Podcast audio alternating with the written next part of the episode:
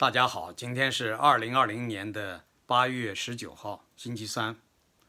我们看到这个国内新闻报道说，这个啊四川以及重庆都遭受了洪水灾害。那么四川乐山的大佛啊，那个佛非常高，对吧？过去江面离那个大佛的脚至少有六米差距，结果现在水呢都淹过了大佛的脚面。有人说，这个老人以及呃历史档案资料记载，上一次那个大佛的脚被水淹没是一九四九年的事。所以呢，我在推特上开了个玩笑，我说这是不是一个征兆啊，一个兆头啊，就是说要改朝换代的一个兆头呢？然后马上就有人赞同说啊，就是啊，当然这是一个玩笑了啊。另外呢，重庆市这几天洪水非常的严重，呃，重庆市这个。呃，南滨路基本上都被淹没了，就是那个水淹到了很多商家，呃，快那个离招牌都很近了，离电线杆、路牌都比较接近了。然后呢，呃，喜来登酒店，重庆的喜来登酒店的大堂都被水淹了。那然后重庆的那些呃观光的传统的那个地方，洪崖，那洪崖的一楼都进进水了。然后还有一些其他的，比如说这个。呃，临江公园也被水淹没，啊，还有重庆的磁器口那边也都被水淹了。这在历史上，按照中共自己的说法是四十年未遇之大洪水，但实际上到底是洪水的问题呢，还是人为的问题？啊，也就是说，一个现代化大都市，它的这个排水防涝系统究竟怎么样？啊，大家知道改革开放已经四十年了，这个中国派出的各种各样的代表团、考察团。啊，无数，对吧？尤其是像市政建设这方面，不知道派了多少的考察团啊，专门去研究国外的城市为什么，呃，这个人家市政是怎么改造的。比如说你到德国，你看看德国人家一百多年前甚至两百年前的城市，人家那些基本的设施到今天都很多正常的在运行。那么青岛是当年日本人，呃，当当年德国人建的，所以呢，在呃青岛的地下的这个路。比如说地下的这个市政工程有很多这个地下通道，到现在都还是能够正常运行的，而且有一些零配件，啊，一个油布包挖出来以后，里边的那个螺栓都是呃阵阵发亮的，啊，都是就说明人家的工程技术，人家的这种呃这些先进的市政工程一百多年前就有，为什么我们做不到？啊，你现在我们住在美国这么多的城镇，不管你下多大的洪水，呃。暴雨、洪水灾难来了以后，啊，这个一看很快那个水啊，很快就排掉了，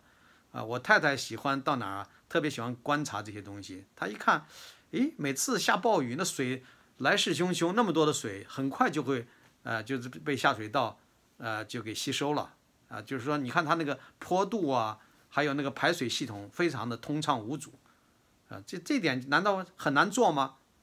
所以我觉得中国真的应该好好的派一些团队来，而且应该呃立军令当、军令状啊，就是这些团队到美国、到德国、到西方这些国家进行施政考察，立下军令状，回去以后在多长时间里边要完成，完成以后呢，不允许再出现这样严重的洪涝灾害，否则的话要用党纪国法对他们进行惩罚，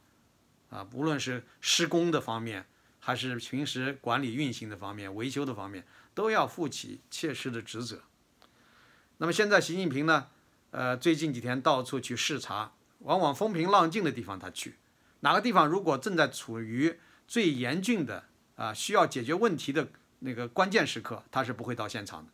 所以，这个习近平的这种领导作风，你可以看出他是好大喜功，他是哪个地方有困难他就避开走，等到哪个地方啊胜利了啊平息了，他跑去视察了。所以有人说他是专门干马后炮的事儿，啊，无论是武汉疫情，还是现在这个洪涝灾害最严重的地方，在第一线总是见不到他的身影。等到弄完了风平浪静的时候，他跑去啊视察视察，发表最高指示，啊，比如说他到现在这个安徽省阜南市，呃阜南县啊，就是阜阳市的阜南县去视察，然后讲了一大堆正确的废话，啊，然后怎么样怎么样，其实他非常模仿。就是他整个内心都在模仿毛泽东，啊，什么一定要治理好淮河啊，呃，早在这个五十年代初，毛泽东就发出了这样的一个呃指示，四次视察淮河，然后周恩来又具体的实施和指导。啊，那现在他说，啊，这个标题啊，新闻标题就是习总书记带领我们学习历史，学习什么历史呢？就学习过去毛泽东怎么说，周恩来怎么说啊。实际上，这个习近平懂历史吗？他懂一点皮毛吗？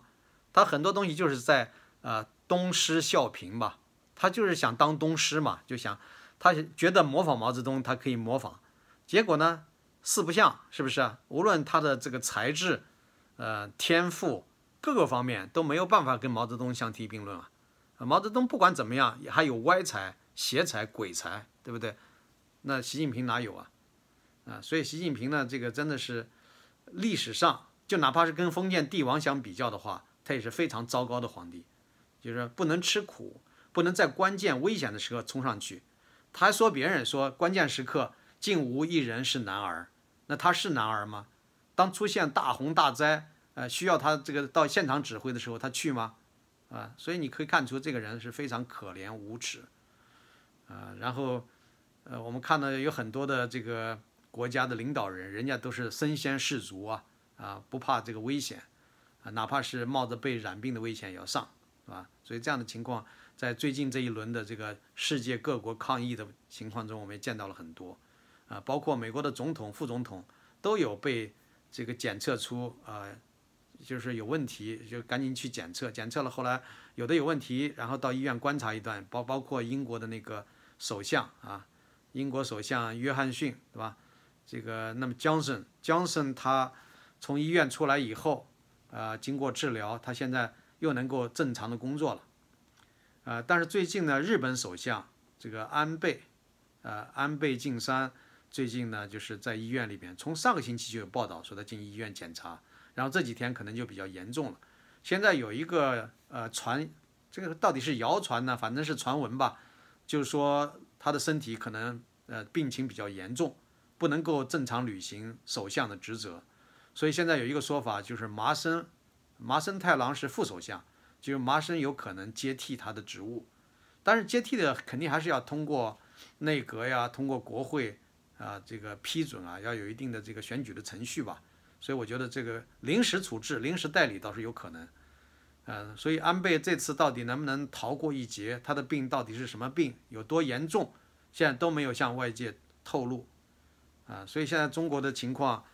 呃，一方面是这次这么严重的疫情，中南海还有高级官员居然没有一个染病的，这就说明了中国的这个医疗系统。防护系统是倾向于特权统治阶层的，一般老百姓很容易就染上病就死了，但是他们这些高层却没事儿，呃，但是很有意思的，具有讽刺意味的是，呃，最近中共官员跳楼自杀的非常多啊，这个无论你是这个一方的政府首长，还是党内的一些高官，呃，还是企业的国企的领导，啊，最近好像这个自杀成为一个。怎么讲呢？就成为一种非常流行的现象，动不动就自杀。因为大家都知道，呃，这些贪腐如果被查处的话，呃，会开除党籍、开除公职，然后交给司法机关进行审判，有的判的也很严重，比如说判无期徒刑这一类的。啊，那么有的人年龄已经比较大了，比如说五六十岁了，再判个一二十年，啊，那也就是等于是在牢里边呃度过余生了。所以呢，有些人想想还不如自杀呢。啊，自杀的话，免得面对这些审问啊、交代啊一系列，包括有些地方是不是也会动用一点刑法啊？这个对于这些贪腐官员呢，那中共可能也不会客气的。所以这些人呢，恐怕也觉得，呃，如果被发现了、败露呢，就死，就是相当于一种豪赌吧。就是说明明呃，在自己在权有有权利、有势力的时候，都拼命的贪腐，一旦失去权力、势力，或者一旦被发现的时候，那就是像一个待宰的羔羊，也是有人说挺可怜的。但我觉得这样的人还值得可怜吗？对吧？根本不值得可怜吧，就是死有余辜。然后呢，这个蔡霞呃被开除啊，这个被开除党籍、取消退休待遇之后，网络上有各种各样的反响啊，因此还有一些人互相争论，甚至骂起来。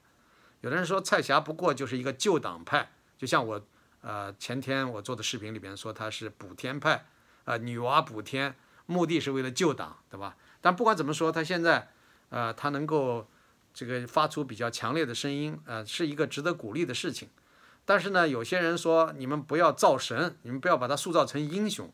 啊，他明明是人跑到美国之后，就说在美国已经待了差不多一年时间了，他才敢说这样的话。所以呢，他无论为任志强发声，还是后来，呃，这个反正就是他最近这一段时期吧，呃，说的话、写的文章，都是他来到美国，他已经人身有了安全保障，啊，并且有人说他已经移民到美国一年时间了，到底是办了移民的手续，还是说？到美国来落地，想办理移民手续，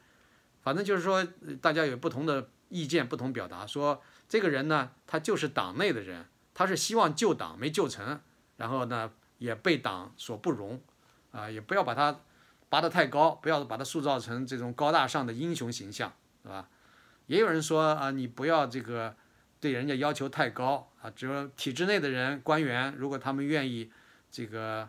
呃，跟共产党脱离关系，这是值得鼓励和欢迎的。所以两派不能说两派的意见都不对，也不能说都对啊，都还是有一定的道理。我觉得这些东西可以心平气和的，啊，去辩论、争论都是可以的。但，有些人呢，就是开口就破口大骂，啊，所以我觉得中国人确实这几十年来，呃，是不是一百年来一直是这样，就是不善于辩论，啊，没有逻辑，没有理性。呃，一讲话就，呃，就展开人身攻击，甚至骂爹骂娘，对吧？所以这个习惯非常的不好。那么蔡霞这个事件之后呢，《环球时报》也给了他一个正常的待遇，因为哪一个人，比如说这个说了几句呃比较勇敢的话，然后呢受到西方媒体的这个集中报道，那么《环球时报》就会站出来啊，就是把这个人数落一番。